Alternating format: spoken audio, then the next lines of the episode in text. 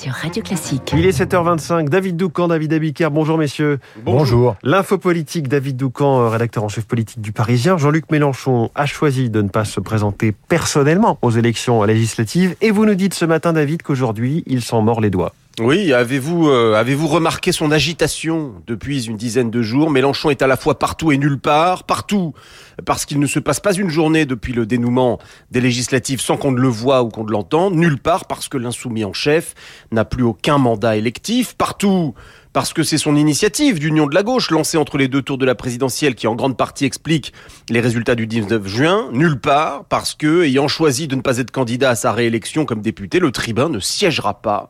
Choix lourd de conséquences. Voilà Mélenchon à la fois artisan de la résurrection de l'Assemblée et grand absent de l'hémicycle. Ne pas se porter personnellement candidat était une erreur, analyse froidement et à juste titre un cadre de la NUP. Mais Jean-Luc Mélenchon a pourtant maintes fois répété qu'il avait à cœur de passer la main à une nouvelle génération de politiques euh, qu'il a lui-même formés. Oui, mais qui y croit? Lorsqu'il découvre les résultats dimanche 19 juin, Mélenchon comprend que l'Assemblée va soudain euh, devenir le cœur battant euh, du combat politique, ce qui déclenche tout de suite chez lui une frustration immense. on a eu la preuve du malaise dès sa déclaration à chaud ce soir-là, je cite, Je change de poste de combat, mais mon engagement est et demeurera jusqu'à mon dernier souffle dans le premier de vos rangs en réalité. Le premier rang est aujourd'hui occupé par Mathilde Panot, présidente du groupe insoumis à l'Assemblée nationale. Alors faut-il en déduire que Panot, Bompard, Quatennens et les autres seront sous tutelle? Ce n'est franchement pas le plus probable. S'il avait été candidat, il serait aujourd'hui le leader de la NUP. Le Palais Bourbon serait son théâtre. Il pourrait y jouer pleinement son dernier grand rôle. Alors bien sûr, Mélenchon sera écouté par les siens, mais la vie du chaudron se fera sans lui.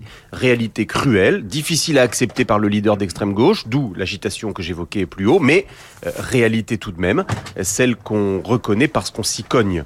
Et pour ajouter à la frustration, pendant ce temps-là, Marine Le Pen a été élue présidente de son groupe, par acclamation.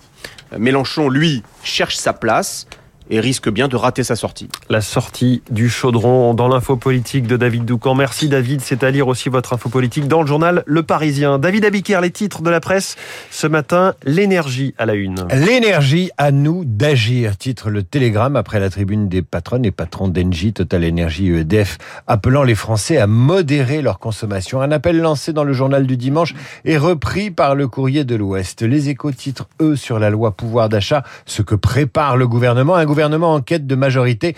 Voilà ce qui passionne les journaux ce matin. Elisabeth Borne doit élargir le gouvernement, titre Le Figaro. Une semaine pour sauver un quinquennat, estime l'opinion. Une semaine pour sortir de l'impasse, titre pour sa part Le Parisien aujourd'hui en France. Pour la Croix, le sujet de ce lundi, c'est l'IVG et ces deux Amériques face à face. Idem pour Libération avec ce titre. Liberté, égalité, IVG. Merci David Abiker, à tout à l'heure. 8h30 pour votre grande revue de presse. Bonjour Renaud Blanc. Bonjour François. La matinale euh, de Radio Classique continue avec vous, votre invité ce matin. Bernard-Henri Lévy, philosophe, écrivain mais aussi réalisateur. Demain, la chaîne Arte diffusera un documentaire intitulé Pourquoi l'Ukraine? Un documentaire signé BHL, l'Ukraine et ses frappes russes ce week-end sur Kiev. L'Ukraine et une candidature à l'UE actée par les Européens. L'Ukraine et le G7 réunis en ce moment même en Allemagne. Bernard-Henri Lévy qui estime que cette guerre est aussi la nôtre, une guerre entre Russes et Ukrainiens ou le début d'une troisième guerre mondiale.